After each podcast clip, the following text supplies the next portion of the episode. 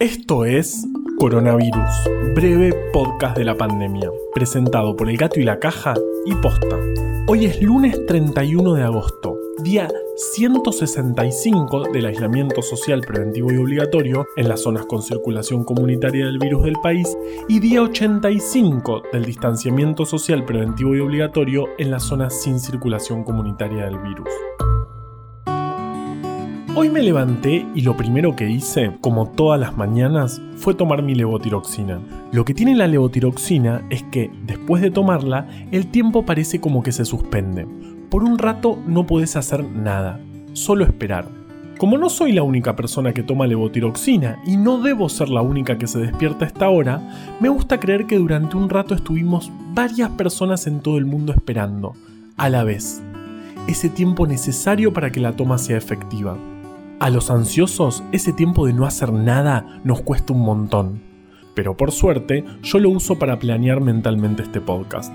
Por ejemplo, hoy pensé en empezar diciendo que... El viernes tuvimos un récord de casos, 11.717. El sábado 9.320 y ayer, como es habitual ver una menor carga los domingos, 7.187. En total, suman 408.426 desde que llegó la pandemia al país aquel 3 de marzo, que parece que fue hace un montón, pero fue hace 6 meses. El promedio de casos diarios de la última semana es de 9.467.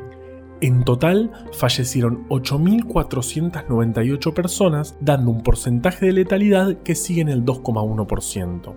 En terapia intensiva con diagnóstico confirmado de COVID hay 2.232 personas, 157 más que el viernes. Seguimos viendo un aumento sostenido y aunque el promedio de ocupación del país está en 60,6%, lo cierto es que ese valor no es homogéneo. Por ejemplo, Jujuy, Mendoza y Río Negro están en una situación muy preocupante, muy cerca del colapso de sus sistemas de salud. El viernes no hubo conferencia, pero hubo anuncios. Hasta el 20 de septiembre vamos a seguir como estamos. Solo va a haber algunos permisos extra, como las reuniones de hasta 10 personas en espacios públicos, obvio manteniendo la distancia y usando tapaboca. Cada jurisdicción decidirá si habilita o no esta medida. En Ciudad Autónoma de Buenos Aires se habilitan los restaurantes siempre que sea con mesas afuera y manteniendo un protocolo de seguridad. El AMBA sigue en aislamiento social preventivo y obligatorio, junto con ciertas jurisdicciones de Entre Ríos, Jujuy, La Rioja, Río Negro, Salta, Santa Cruz, Santiago del Estero y Tierra del Fuego. En cambio, Mendoza, Córdoba, Santa Fe y Tucumán siguen en distanciamiento social preventivo y obligatorio con un monitoreo muy estricto, dado que como venimos viendo, están mostrando un fuerte aumento de casos.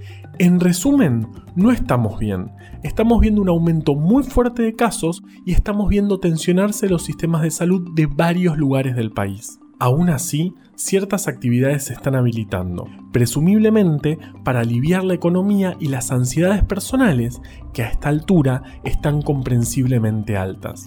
Sin embargo, que se habilite a hacer algo no significa que haya que salir corriendo a hacerlo.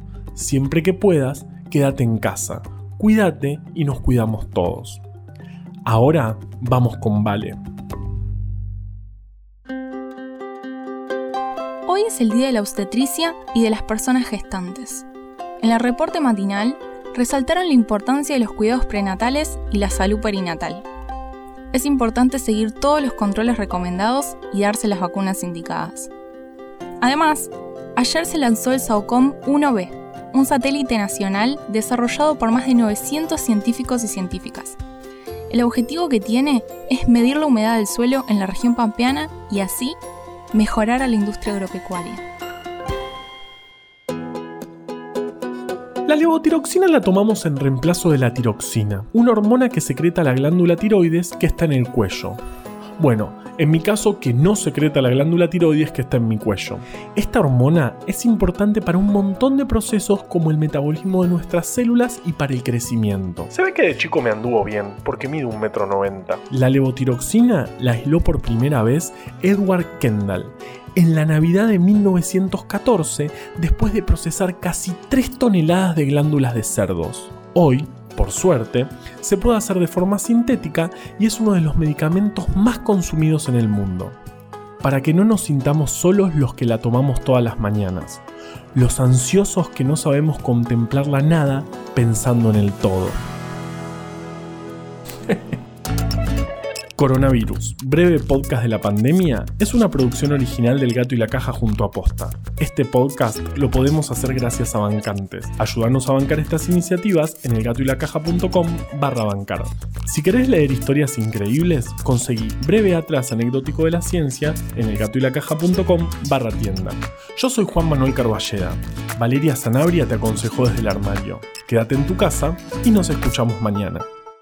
Che, dice Vale que si no respeto las indicaciones de la levotiroxina me va a procesar como Kendall a las glándulas de cerdo.